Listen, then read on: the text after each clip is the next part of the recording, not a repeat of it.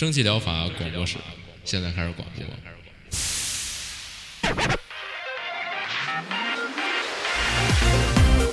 百无一漏萃取最新精品游戏，一游即知，化解日常生活压力。聊尖儿的，聊缺的，就聊你们等着听的。蒸汽疗法让游戏成为您生活的良方。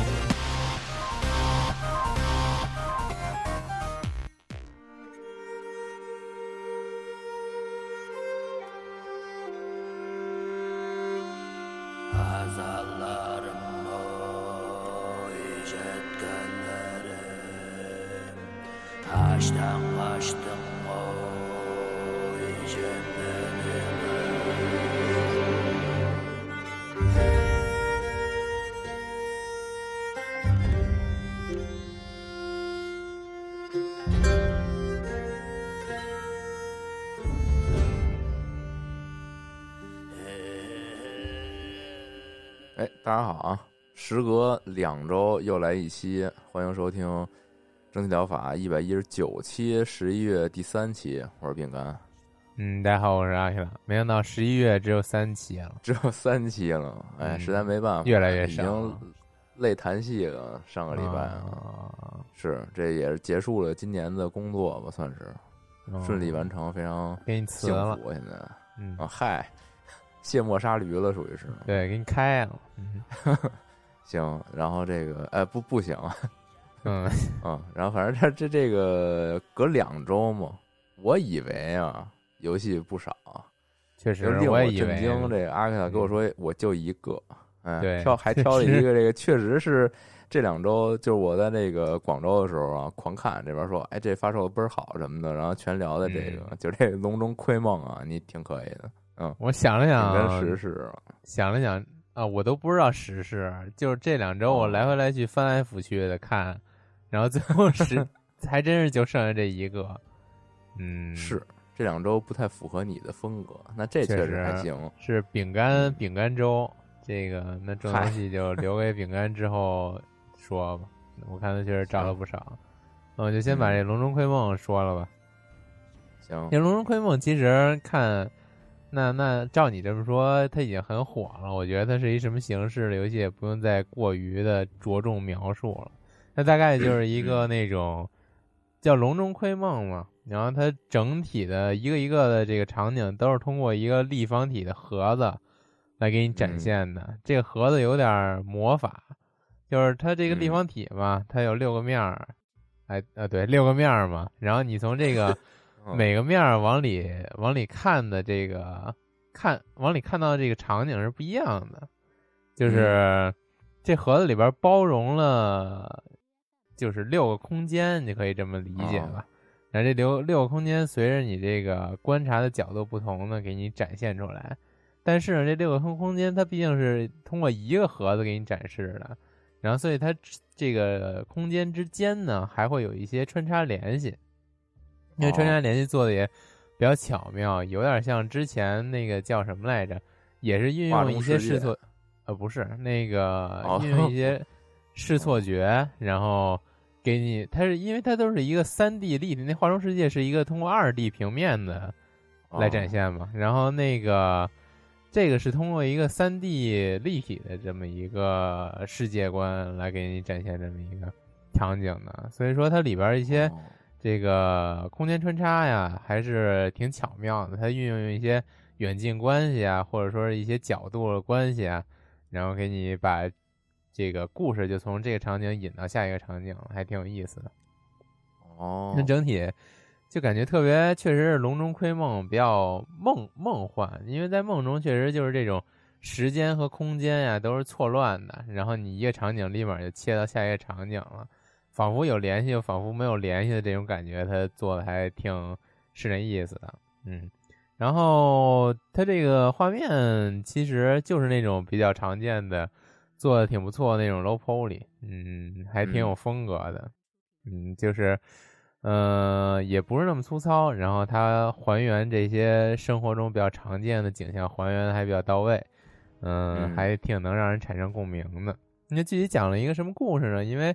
我也没玩儿，也不太知道。然后，但是呢，看他这个评论区啊，然后人人都是大诗人，然后每个玩完这个游戏的人都仿佛诗性大发一般，在底下做出了一番非常这个慷慨激昂的评论，感觉这个故事啊也不一般，感觉还挺是那种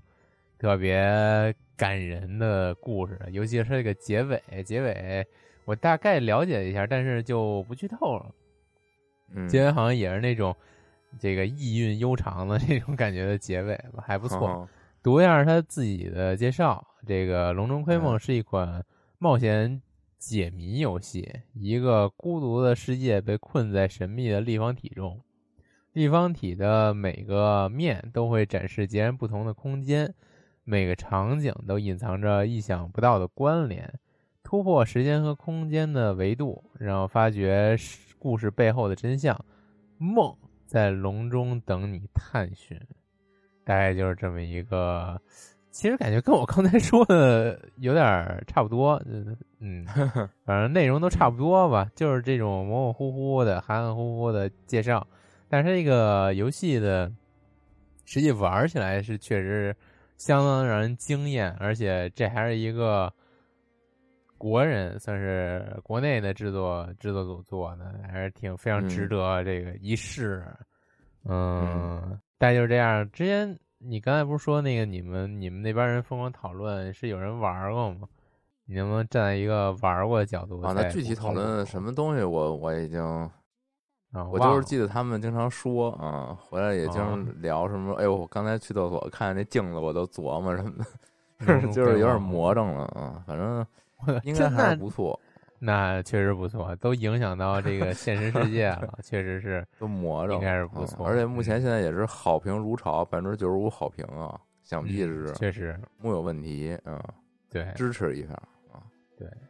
啊，有点 贵啊！我突然突然想起来，稍微有点贵，是四十还是七十？我觉得四十的话还挺值的，但是七十了，四十多，应该是四十多，四十多啊，那四十多还行，但是还行，凑合。它没那么长，主要是，然后游戏剧情也就四五小时打头了，所以就四十略贵，然后但是也还行，嗯，还行，可以，可以，嗯。完了，就开始 开始我说了是吧？我完了，我今天我这嗓子肯定是完蛋了，哎，完了，嗯，行，那我争取简单说吧，因为这周其实都是一些这种像是正式发售啊，还有像是一些这种，嗯，不是，也不是说特别重要吧，就是可能不太能说得清楚的内容了，就是嗯，屌消息。第一个啊，第一个是这个期待已久的《光环无限》黑楼 Infinity。我操，终于是要上了，然后目前是这个是特别的，所以我就跟你说，这周的消息跟你就没什么大关系嘛，就是确实是不太符合你的风格。这是正统续作是吗？哎，对，这个正经续作，尤尤其是在于啊，他这个五代是不是讲士官长的故事之下啊，终于又回归到这个正经的这个士官长视角，大家都很期待，嗯。嗯，也不能说很期待吧，因为之前放出的很多那种预告片有点太拉了。我不知道你记不记得那个之前不有一那个如龙那那个大妹大妹就那歌那个吗？嗯，他们之前还拿那个就是上一次那预告片里边那反派 给做成那个唱那歌那样子，反正就是特别的 做特拉那个预告片做的。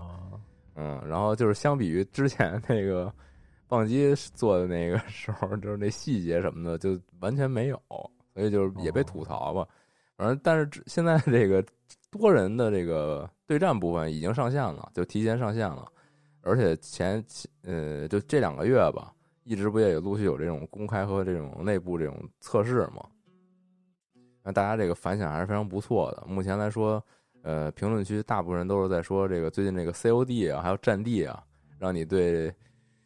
传统经典 FPS 类游戏感到失望，然后这个三四三出来拯救你嘛，就是这种感觉，就还是非常不错的。目前来说是很受好评，但是这个战役部分啊还没有上线，战役部分即将应该是在十二月，我我我我有点记不太清楚啊，好像呃十二月八号，十二月八号推出这个战役应该是，嗯，然后看看这次这个故事怎么讲吧，然后。其实说实话有点担心啊，因为近年来这个欧美厂商这个游戏就有点怎么说呢，就是受限于这个政治正确这一块嘛，反正经常有点这个不太尽如人意，尤其是一些系列续作的这个故事，讲的是有点没那以前那那种味儿了。可能现在大家也有点这个放不开手脚了嘛，这也都能理解。嗯，希望他这次能把这个故事讲好吧。那那之以之前这个各种剧情预告片来看啊，是有点这个要拉的这个这趋势啊，哦希望没有啊啊，好吧。行，嗯，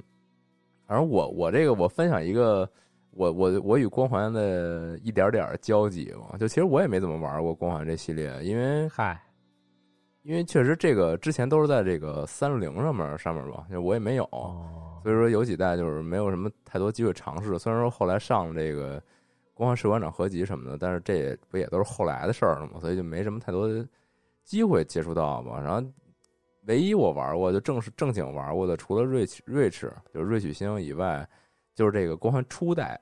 就是当年在笔记本上玩的，而且那是那还是我 你把你笔记本玩黑屏了的那个，啊，就啊，是我讲过一遍了。完了，我这记忆又又又又那什么了。对，反正就是第一次见笔记本嘛，然后当当时笔记本装了一这黑了，然后玩着 玩着那我给玩着钓鱼。我 我我是给你剧透了吗？你是想再说一遍那个事儿？对，嗨，啊我就我这不就短暂回顾一下嘛，然后就掉一山谷里了，然后呱唧这笔记本黑屏了，我还说完了，嗯 玩游戏给笔记本玩坏了。后来之后，原来笔记本得充电啊，反正就这么一事儿。啊，这也就是短暂接触了一下光环初代嘛。后来我这个长大以后，又把这个一代在那个士官长合集上又重新玩了一遍。但是后来那个二代、三代、四代，乃至这后来五代什么的，我确实没咋玩过了。这次有机会的话，再体验一下吧。也也也建议大家也去体验一下，这算是 FPS 发展历程中一个非常重要的一部作品啊。嗯，行，然后这就是怎么回事儿。然后下一个是，下一个是一个 DLC 啊。我其实不怎么说 DLC，这个因为游戏本身我非常喜欢，所以这个小提一嘴，就是这个呃 Kingdom 系列那个续作 Two Cross 的一个新的 DLC 叫 Northland 北欧之地啊。这这个中文是叫这个王国两位君主冒号北欧之地。这王国就之前那个横版的，然后你出去去收集一些金币，回来之后建你的这个家园，抵御那种那种小怪物入侵的那么一个策略塔防，算是那种感觉吧。是，就那个游戏嘛然后它这游戏本嗯它这游戏本体这个续作也都是已经是二零一八年的游戏了，这次就出了一个这种北欧风格，这维京诺斯嘛这块的这个一个主题，然后包括这个主人公呢，他这个它这游戏一个挺重要的一点就是主人公的这个坐骑啊，你不是一国王嘛，你不同的这个文化风格，它底下的这个你骑的东西不一样，骑鹿的，还有骑什么一些这个幻兽的，它都有。然后这次的这个就是骑这个战熊，就这块儿的这个，以及我看他这预告片里边，应该这主人公还获得了一些这种北欧神力什么的这种这种元这种作战元素吧，就你能发发电什么之类的那种。嗯嗯，反正是那你听着挺放飞了吧，维京越来越牛逼，嗯，就是他维京嘛，嗯。那你抵御还有这种呀维京长船什么这这种设定，就你抵御的还是那些小怪物。啊但我看了眼那个小怪物，应该比之前会多了不少种类了，因为我看到了一些我当初就是出版的时候玩没见着过的那种怪啊。这游戏其实嗯挺良心的，它它二零一九、二零一八年年底吧发售，嗯，然后到到今年三年三四年了吧也，然后还一直在更新，然后目前那个本作。呃，就是那个续作的那个本片游戏本体已经是八千多好评如潮这样一个评论吧，嗯，应该也算是一个喜欢这个系列的人，就是一直以来非常的也很尊重玩家嘛，玩家也给好好反馈，也挺好，嗯，是这个有机会可以回去玩一玩。这这个二代其实我没太玩，我我玩的比较多的还是这初代，然后初代还挺难的，打到后边之后，说行。嗯然后下一个，下一个是一个经典系列重启，是这个叫《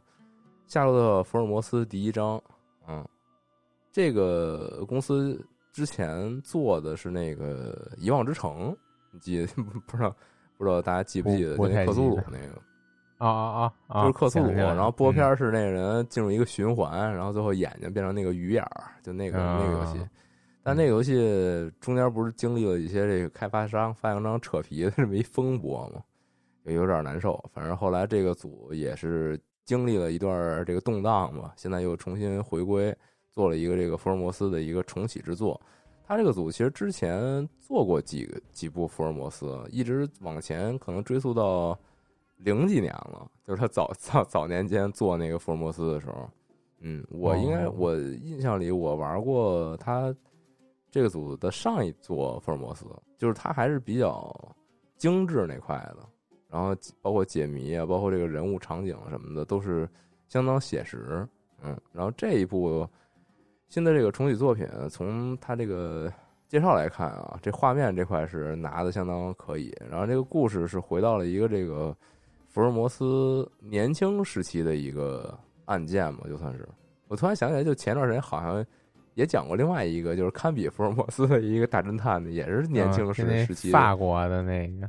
对，就然后也不是年轻人，那也不是他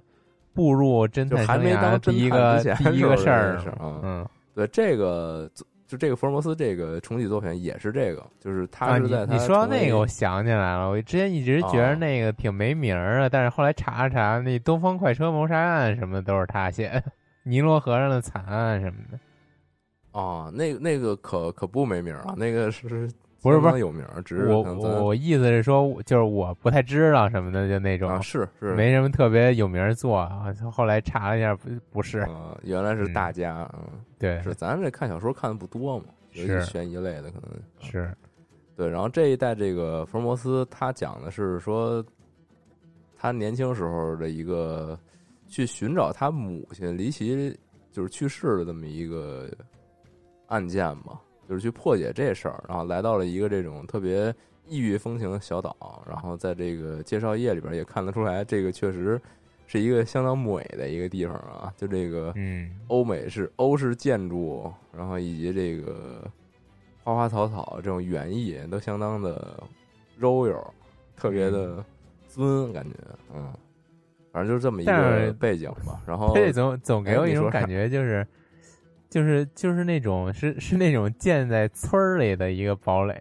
就是一个城堡，啊，是是是是，就是那种是有点那特别有种点那种孤岛惊魂之前奶做的感觉，就是它是一个其实是一个类似于加勒比那种地儿，特别蛮荒什么的，都是啊，都是那种都是那种然后，对但是强行就是这里边搞一块这个，对，就这里边有一个那种地头蛇什么的，建了一个这个就大肉友城堡，然后就那种感 觉，那好像好像也可能只是我贴张图 有有点像吧嗯。是有点反正念一下这介介绍吧。嗯，是在成为世界上最伟大的名侦探之前，夏洛特·福尔摩斯是一个极度渴望证明自己的叛逆少年。旧日的伤痛迫使他回到了母亲去世的地点——地中海海岸的一个岛屿城市。对于想要了解清楚这一切的他，这似乎是一个绝佳的机会。在这充满活力的城市外皮之下，岛上的生活似乎充斥着各种不祥。不管是犯罪和腐败，还是扭曲的正义感和道德观，而这些仅仅是夏洛特寻求真相过程中的几颗绊脚石而已。嗯，就是这么一个设定吧，来到了一个大侦探起步的一个开始之地啊，这么一感觉。哦，嗯，可能这个组就经历了这些之后，然后把这个系列重启，也啊选择了这么一个题材，也有点这个重新重新开始的感觉吧，是不知道。嗯，反正这个之前我玩那个上一座也还是挺好的啊，这座也喜欢这个题材的，建议去尝试一下。嗯，还挺赌比较专吧啊。然后接下来接下来是一个丧尸生存类游戏二连啊，这也是之前其实都是上过这个抢先体验版的两部作品，一个是这叫呃 Death Mental，这好像并没法翻译，回头看这个题图上面名字吧，大家啊。嗯另一个是叫 The Last Stand Aftermath，就最后生还者，什么这么那个末日之后什么这种感觉吧，这个题目。嗯，这两部作品都是这种末日丧尸求生这个这个主题。嗯，玩法上区别也不是特别大。然后前一呃两部作品的第一作是这个就是刚才不知道咋翻译的这座，它是一个比较胡逼一点儿的，就是你那个人物就是在丧尸这个末世间大杀特杀，然后寻找各种物资，建立自己的小家园，然后这些僵尸看起来也不是那么恐怖，都是搞这个卡可可爱爱卡通这块的，嗯也不说不上可可爱爱吧，但就是比较卡通，嗯然后你的这个战斗力也是超群，有点比较无双，嗯，是这么一个风格吧，嗯。然后后一座就是相比那刚才说的那个就严肃了许多啊，整体也是那种比较昏暗的，然后你你需要很强力呃，很认真的去规划自己的这些物资啊，然后也不是特别鼓励你战斗，就是丧尸可能是那种满天铺天盖地都是，你这还是要尽力规避吧，然后去寻找生路，去寻找物资等等。然后这个后者，我之前在他那个 Steam 游戏节的时候尝试过一下啊，当时我尝试那个版本可能有点太糙了，就是它它甭管从战斗啊、瞄准啊这些方面都做的有点太难了，就太拟真了，我怎么都打不着那僵尸，我就有点有点难。不知道它这个正式发售之后会不会有一定的改善啊？这个两部作品。也是喜欢这个丧尸求生类的玩家可以去尝试一下吧。目前这个评价本身也是上千条，也是比较就特别好评吧。就这两这两篇都是，嗯。然后说到这个，嗯，啊，你你想说啥？也没想说啥，就是还是喜欢这种题材的人会比较关注这个。那就是就是说到这个吧，我觉得今年这种末世求生类的题材就还挺泛滥的。就感觉今年是一个末世求生年，就是怎么都要求生，然后这儿也不炸了吧，那那儿那儿也不就是冷了吧什么的，就是就换着法儿的求生，是不是？大家这个 整体环境就让觉得大家就确实想想求求生了，是嗯。然后我就这块儿稍微多聊一点啊，就是这种求生类游戏近年来很多嘛，但是其实说实话，我玩了。也玩了几款，但是似乎都没有太抓到兴趣点。后来我感觉了一下，就是这末日求生类的游戏啊，现现在就出品的这些游戏，还是不是太不是没那么够末日。就是你你经常是你这个人就啥都能啥都能整，然后随便一搓就是一东西，还是嗯，而且你这能力就是太惊人了。就你想，就是这类类似这种。形式吧，我还是比较喜欢那个《末日拾荒者》，还有那个《我的战这是我的战争》嘛，这两个我都吹爆，属于是。然后这两个游戏，其实我个人感觉就是它真的很难，而且真的很末日。就是你真的只是一个在末日之下的普通老百，就是普通人，你能做到的就是跟你就你自己玩家，你本身到时到到那时候能做到的，其实也就这样了，就是这种感觉。你不能说是你找来一些什么化学品，你找来一些这个金属，你自己就搭了一实验室出来，就开始研制药品，这个就就类似这种设定啊什么的，我觉得就挺出戏的。但是你像是什么，嗯，就别说末日拾荒者了，末日拾荒者那太惨了，那你要是你几乎就是可能恨不得街边上摔跟头你就死了，就是就就那么难。然后你你换做这个这是我战争也是，就是。他在那个战乱之中啊，你真是干不了啥，就是你只能翻翻垃圾，找找这个残存的有没有一点小食物，有没有点这种小物资，能够让你稍微的缓一缓，烧烧烧烧火什么的。其实你也就只能干点这个，唯一可能稍微超纲一点，就是比如说你拿到那些枪械部件，你能给它组合成一个正经能用的枪什么的，这个可能可能。对于咱们来说不行，或或许是外国人，说不定有这技能，这就不知道。就应该差不多。嗯，对，就这种比比较偏真实、比较困偏困难的这种模式，我觉得就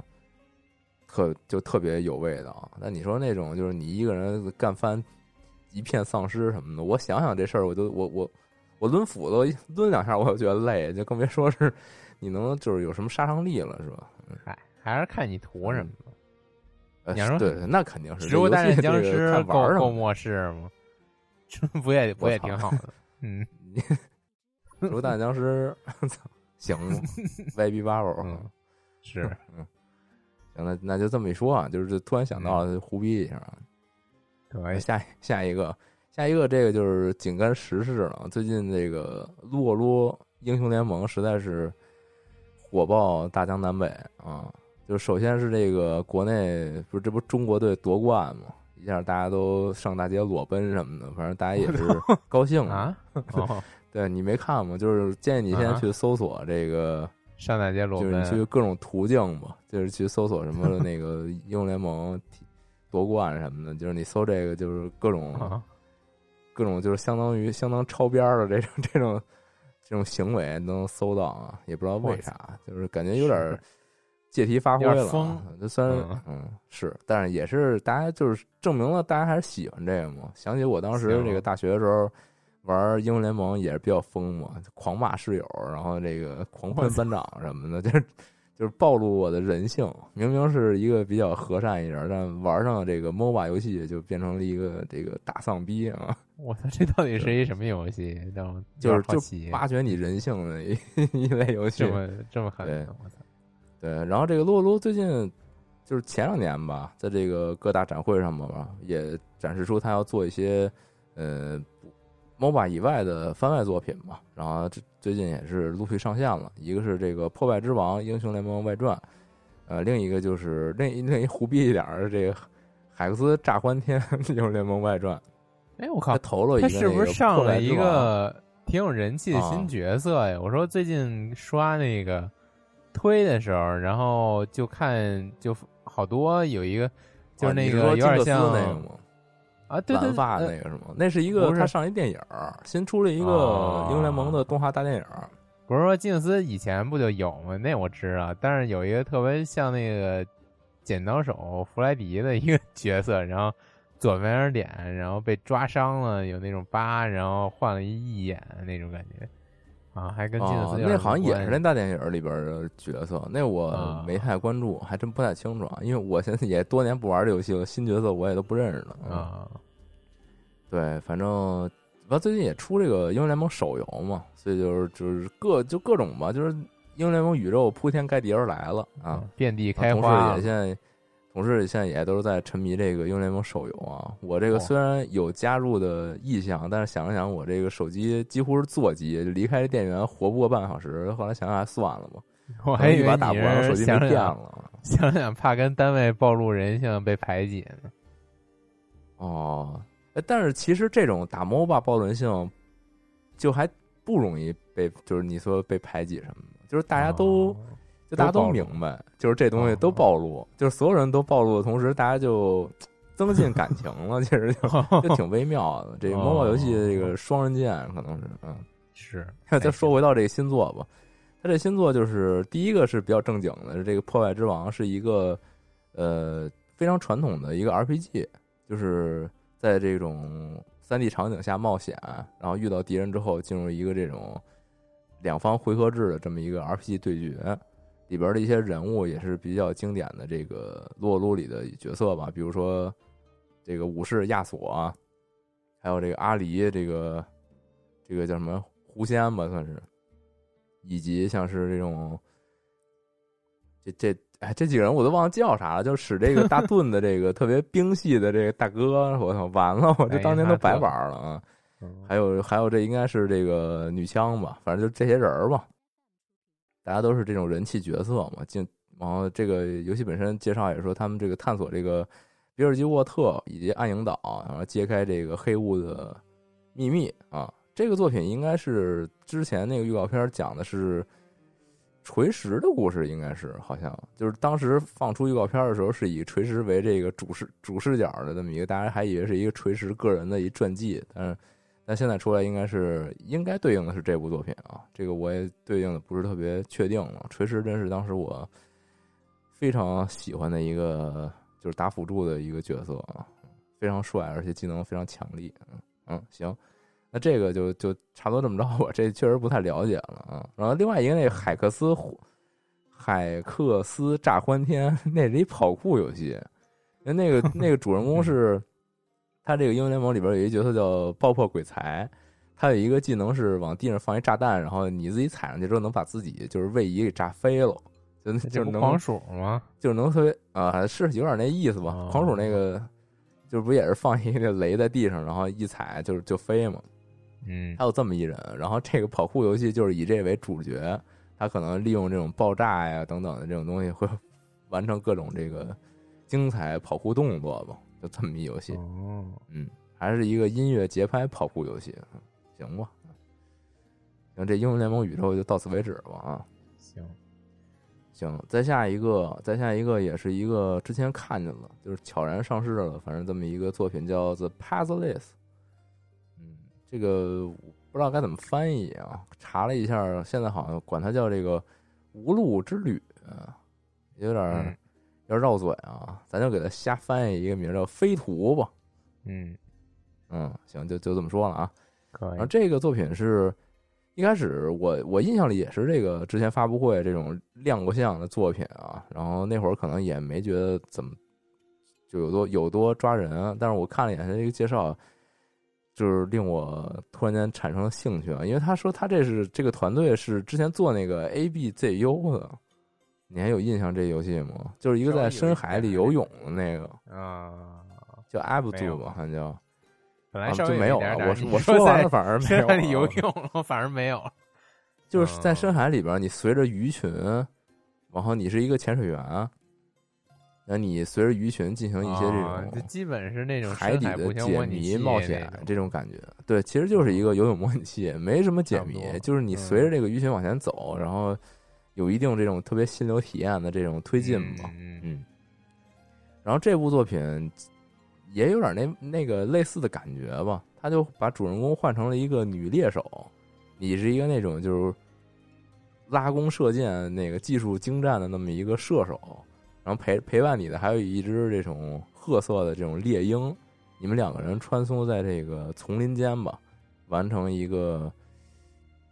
我个人感觉啊，因为我具体这东西怎么玩的，其实说实话有点懵逼，就看他这介绍不是特别理解啊。它是一个比较偏那种快节奏跑酷那种感觉吧，就在一个那种比较唯美的世界里边到处跑、到处探寻。其实跟他之前那个 App 组有点相似吧，就是游戏目的性不是特别强，但是你爽就爽在你在这个场景之间非常快速的移动，然后以及流行云流水的这种射箭技艺什么等等这种穿插其中，就这么一个游戏。而且游戏整体的一个风格让我感觉有点像《幽灵公主》，就它主人公哦本身是一个那种特别有一定宗教意味的服饰的那么一个射手吧，然后穿梭在这个丛林中嘛。这个丛林中还有一些那种堕落的黑暗的精灵生物，然后你需要去面对什么的，嗯，有点那感觉吧，嗯。有点本身是一个画面及这个画面音乐以及以及这种流畅感的于一体的这种游戏类型吧，还挺独特的。大家可以先去商店页去看看啊。嗯，行，这个差不多就就就就这么着。然后下一个也是一个国产作品，叫《气海波地大冒险》，这是一个银河城游戏，海水下银河城游戏，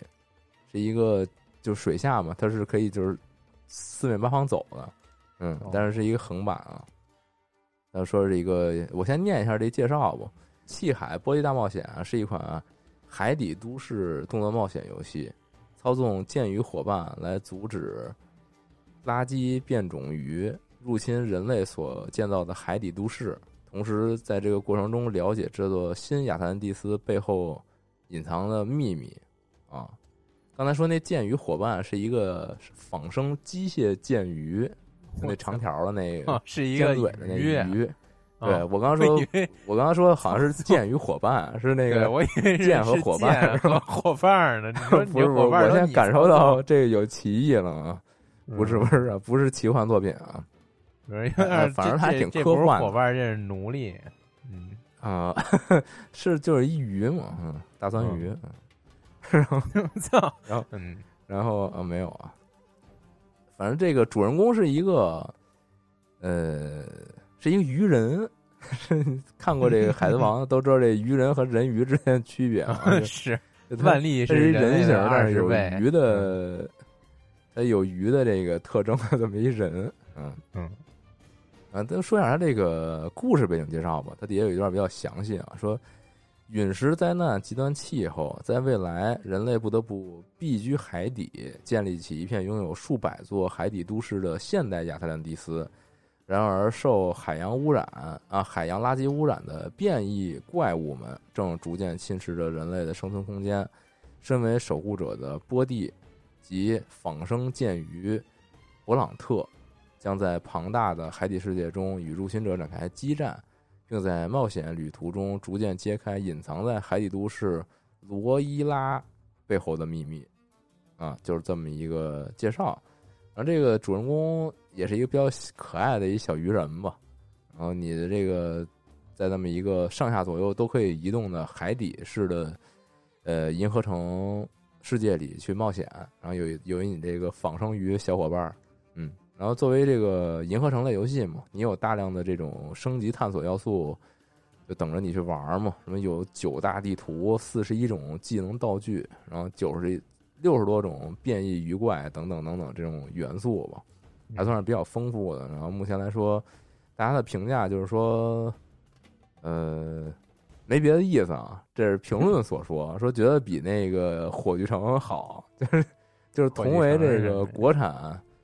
就那个兔子带一机械手那个暗影那啊啊，这不是同为国产银河城游戏吗？嗯。就有点横屏那那意思，反正就是不少人觉得 采一讽一呗。呃，就是就是就不嗯。少人觉得这还行，这比那行啊，哦。然后也有人觉得有点稍微有点没打磨完完全吧，这感觉，反正就是这这银河城嘛，这这没玩过，确实我也不敢说啥了，因为它太不这个游戏体量应该也不小，